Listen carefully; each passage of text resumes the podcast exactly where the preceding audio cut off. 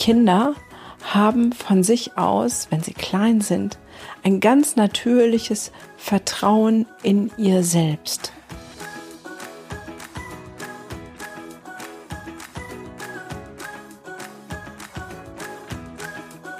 Hallo und herzlich willkommen zu meinem Podcast. Mein Name ist Gunda Frei und dies ist der Podcast Entwicklungssprünge. Für alle Eltern, Erzieher, Pädagogen, Lehrer, schlicht alle, die mit Kindern und Jugendlichen leben oder arbeiten oder für diejenigen, die ihr eigenes inneres Kind noch nicht vergessen haben und all diesen Kindern zu wahren Entwicklungssprüngen verhelfen wollen. Heute geht es um das Thema Selbstvertrauen. Wie erlangen Kinder Selbstvertrauen? Wie viel Selbstvertrauen habe ich vielleicht auch wirklich selber? Und was braucht es, um mehr Selbstvertrauen zu bekommen? Schön, dass du wieder da bist. Ich freue mich wirklich über jeden einzelnen Hörer.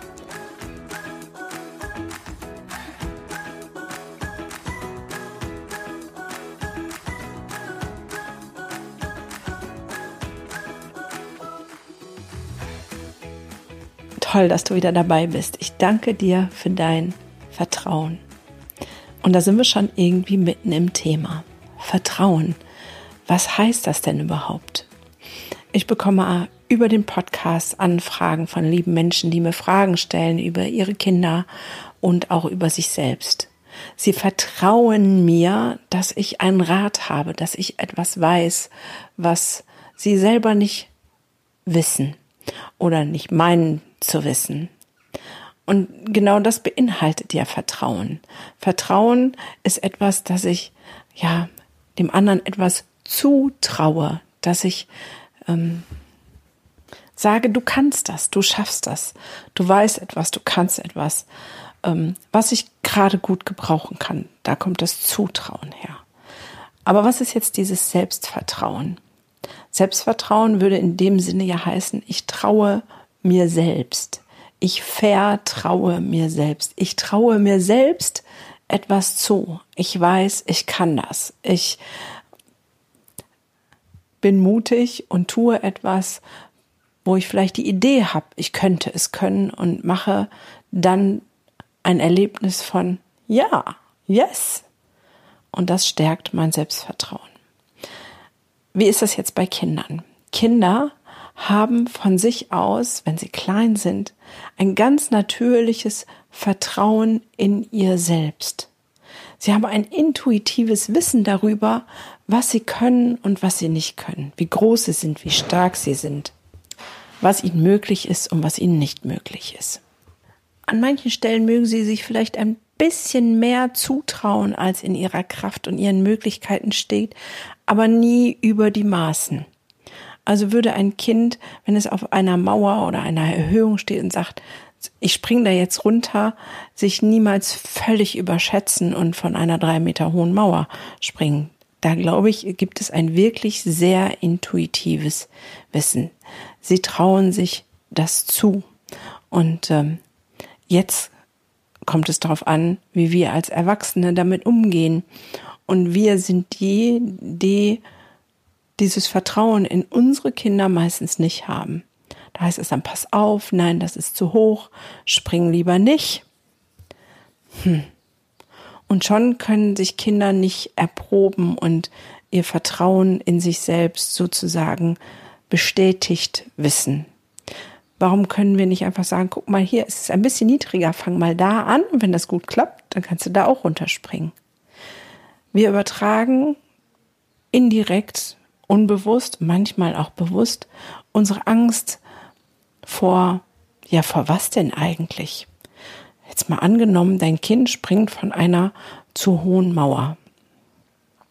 Was könnte schlimmstenfalls passieren? Ein gestauchter Knöchel, vielleicht ein gebrochenes Bein.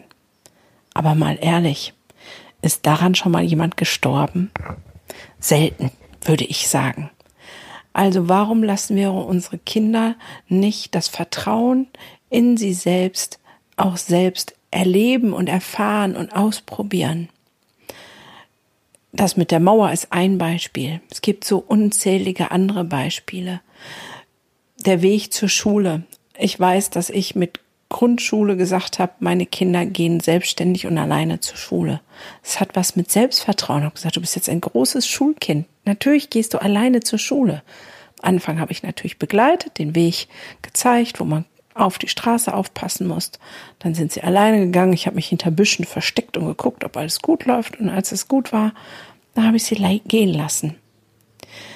Wir haben ein verschrobenes Verständnis von unsere Kinder sozusagen in Vertrauen großziehen. Aber wir geben ihnen so viele Signale, dass wir ihnen nicht trauen, dass wir ihnen nicht über den Weg trauen. Dann sagst du vielleicht, na, na, meinem Kind traue ich, aber der böse Verkehr und die Autos und ah, ja, hm, natürlich, es kann immer was passieren. Erst heute hat mir ein Motorradfahrer die Vorfahrt genommen und ähm, es ist eigentlich nichts passiert, aber es hat mich völlig erschreckt, dass ich sozusagen die, den Sozius vom Moped geholt habe mit meinem Auto. Es kann immer was passieren. Und äh, mein Kind schützt sich nicht davor, dass ich es immer in die Schule fahre und ähm, jeden Schritt mitgehe. Weil das, was mein Kind dadurch lernt, ist, ich vertraue ihm nicht. Und wenn ich ihm nicht vertraue, wie soll es sich dann selbst vertrauen? Vielleicht kennt ihr das. Kinder gucken erst.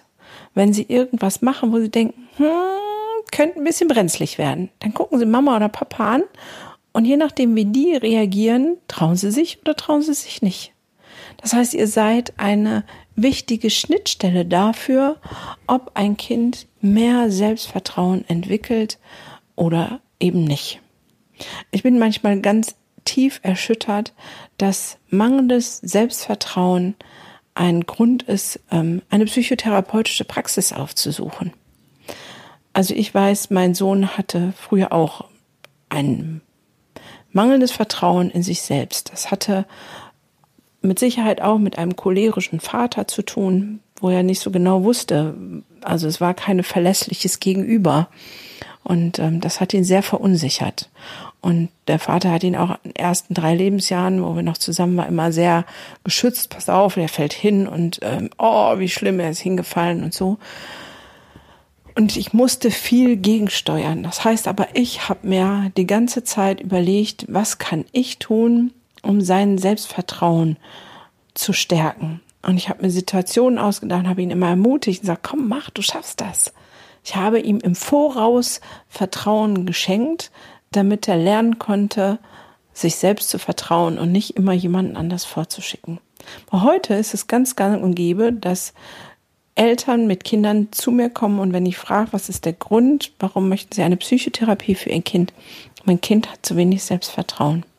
Ihr lieben Eltern, wir Psychotherapeuten brauchen eine Störung von Krankheitswert, um einer Therapie abrechnen zu dürfen. Mangelndes Selbstvertrauen gehört nicht dazu und es ist euer Job, euch kreativ damit auseinanderzusetzen, klare Umfelder und Umf ein klares Umfeld zu schaffen, wo dein Kind Selbstvertrauen erlangen kann, sich vielleicht auch erarbeiten kann, aber es hängt so maßgeblich von dir ab. Und dann kommen wir dann zu der nächsten spannenden Frage. Warum kannst du deinem Kind nicht vertrauen? In meiner Logik ist das ziemlich einfach. Wir können da kein Vertrauen schenken, wo wir uns selbst nicht vertrauen. Überprüf das mal kurz. Also, wenn du Angst hast, dass dein Kind von der Mauer springt oder von der hohen Schaukel, also hochschaukelt und dann runterspringt, würdest du dich das trauen? Meistens ist es so, da, wo wir Angst haben, da haben wir die Hemmschwelle, unseren Kindern das Vertrauen zu schenken, du schaffst das schon. Wir haben Angst vor dem Verkehrsunfall, vor den rasenden Autos. Kinder lernen rechts, links gucken und einen ordentlichen Umgang damit und sich auch selbst zu vertrauen. Wir können nicht alle Autofahrer dieser Welt im Vorrein mit berücksichtigen und dafür schützen. Es gibt immer katastrophale Unfälle, ob du dein Kind jeden Tag zur Schule bringst oder nicht. Und jetzt geh mal in Gedanken all die Situationen durch, wo du einem Kind, deinem eigenen oder dem Kind, mit dem du arbeitest, kein Vertrauen schenkst. Warum traust du diesem Kind das nicht zu? Und dann geh mal in dich. Ist es etwas, wo du selber Angst hast? Wo selber dir irgendwelche Stolpersteine im Weg sind, dass du ja da nicht so mutig bist, egal was es ist? Dass du dir selbst nicht über den Weg traust? Also ich weiß, als ich das erste Mal zum Beispiel im Phantasialand mit meinen Kindern war, ich bin ein Schissbuchs, ich gehe da auf fast nichts drauf. Und ihnen dann gesagt haben, oh, da gehe ich jetzt drauf. Und ich so, echt, bist du sicher? Das ist voll gefährlich. So, und da habe ich so gemerkt, wie ich mein angstvolles Sein auf meine Kinder übertragen habe. Und ähm, habe dann gesagt, ja, das ist schon alles sicher, mach du mal. Für mich ist es nichts, aber du darfst gehen. Das ist ein Prozess, den ich selber auch lernen musste. Es gab auch Zeiten, da habe ich mir die Erziehung nicht zugetraut. Da habe ich gedacht, ich schaffe das nicht. Da hatte ich ganz viel Trouble mit meinem Kurzen und bei meinem Großen hatte ich ein ganz schlechtes Gewissen, weil ich ähm, zu viel Trennung ihm zugemutet habe. Und ähm, da hatte ich kein Vertrauen in mich als Mutter und in meine Erziehungsfähigkeit. Aber hat das irgendwas verbessert im Umgang mit meinen Kindern? Haben sie dadurch Vertrauen in mich gehabt, um Vertrauen in sich selbst entwickeln zu können? Nein, sie haben mich als unsicher erlebt und sind dadurch auch verunsichert gewesen. Das heißt, dieses Selbstvertrauen als Mutter, Vater, Erzieher, Pädagoge, Lehrer ist so maßgeblich wichtig aus zwei Gründen. Einmal, weil in dem, wie du dir selbst vertraust, hast du auch die Möglichkeit, deinem Kind zu vertrauen. Wenn du Angst hast, wirst du es auf eine Seite übertragen, im sorgenvollen Blick oder in deinen Taten, dass du zur Schule fährst, dass du ähm, der Bulldozer bist, der alle Unwegsamkeiten, alles, was irgendwie gefährlich sein könnte, aus dem Weg räumst. Das ist die eine Schiene. Und das andere ist, dass du ein Vorbild bist für deine Kinder und sie nehmen deine Unsicherheit auf. Und es ist ganz schwierig für ein Kind, Selbstvertrauen zu entwickeln, wenn die Elternteile das nicht haben. Wir haben jetzt auch wieder so ein bezauberndes Mädchen in meiner Praxis, wo ich denke, hm, es ist eigentlich klar, dass sie kein Selbstvertrauen hat. Also Nochmal, ich habe sie nicht aufgenommen wegen des mangelnden Selbstvertrauens. Es ist nur eine Begleiterscheinung. Ähm, es gibt eine psychische Störung von Krankheitswert. Aber wenn ich da drauf gucke, dann merke ich so, ja, da ist so viel gucken nach anderen von der Mutter aus. Ähm, nie sich selbst wichtig nehmen, sich selbst ernst nehmen, immer nur gucken, dass es allen anderen gut geht. Das ist auch eine Form von Unsicherheit eine Mutter, die immer nur orientiert ist, danach zu gucken, dass es für alle anderen passt, hat wenig Vertrauen in sich selbst zu sagen, ich bin auch wichtig und es ist auch gut, dass ich mal Nein sage und es ist gut, dass ich da und da so und so handle, auch wenn ich jemanden vom Kopf stoße. Und dieses Kind wird wenig Selbstvertrauen entwickeln, weil es eigentlich nur lernt, ich muss für alle anderen da sein. Also, guck doch mal, wo du deinem Kind ganz neu Vertrauen checken kannst, wo du ihm was zutrauen kannst, wo du sagst, ja, auch wenn ich Angst habe, du schaffst das. Und dann guck in deine Angst rein. Was ist das? Ist sie wirklich tatsächlich begründet? Ich würde sagen, 90 Prozent, wenn nicht gar 95 Prozent unserer Ängste sind unbegründet und wenn man sie mal bis zum Ende denkt, auch ein bisschen hirnrissig. Ja, weil wenn ich mein Kind zur Schule fahre in Sorge für, vor dem Verkehrsunfall, dann müsste ich jede Sekunde im Verkehrsgeschehen mein Kind begleiten. Und das machst du ja auch nicht. Stell dich deinen Ängsten um deiner Willen und um deiner Kinder willen. Guck genau hin, sei mutig. Aus Angst entstehen nämlich die meisten negativen Emotionen, auch wie, wie Neid und Wut und all diese, ja, Emotionen, die uns auch ein bisschen am Leben hindern. Also, trau dir selbst etwas zu. Verlass deine Komfortzone. Geh vielleicht genau den Schritt, wo du Unbehagen hast, wo du denkst, wow, das traue ich mich gar nicht. Ich zum Beispiel, ich habe gerade meinen ersten Überseeflug gebucht. Ich habe schon gesagt, ja klar, ich will reisen, ich will in die große weite Welt.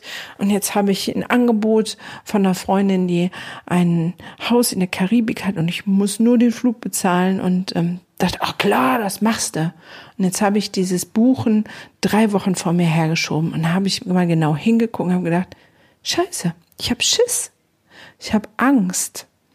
Angst vor diesem langen Flug, nicht weil ich Angst vorm Fliegen habe, sondern weil ich dann so weit weg bin von meinen Kindern und denke, was ist, wenn denen was passiert in der Zeit? Ja, und wenn ich das zu Ende denke, was ist der Unterschied, ob ich jetzt eine Stunde fliege oder 14 Stunden? Mit, ähm, also zurückkommt man immer. Es ist nur in meinem Kopf. Es ist ähm, übertrieben und eigentlich unsinnig. Und ich kann vorher Vorkehrungen treffen und sagen, dann ist der und der da und verantwortlich und darf sich kümmern. Ähm, davon wird die Welt nicht untergehen. Und warum sollte mir was passieren? Es ist die ganze Zeit nie was passiert. Also, und warum sollte meinen Kindern was passieren? Es ist auch nie was passiert. Ja? Und so verselbstständigen sich Dinge. Und dann trauen wir uns auf einmal selbst bei den schönen Dingen nicht, uns selbst zu vertrauen und zu sagen, ja, das mache ich jetzt. Also, schau hin.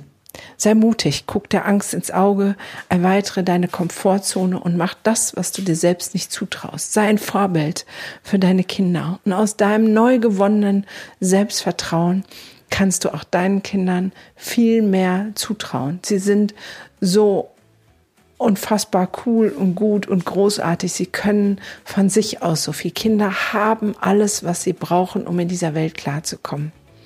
Und wir Erwachsenen trainieren ihn leider viel zu viel von diesen wunderbaren Eigenschaften ab. Also sei du als erstes stark und mutig und wunderbar und dann werden das deine Kinder auch. In diesem Sinne freue ich mich über Kommentare, Rezensionen, Likes, äh, weil das erfreut die Podcaster, wenn sie hören, dass das, was man hier tut, einen Mehrwert hat für andere. Und so freue ich mich auch darüber. Und sag bis zum nächsten Mal.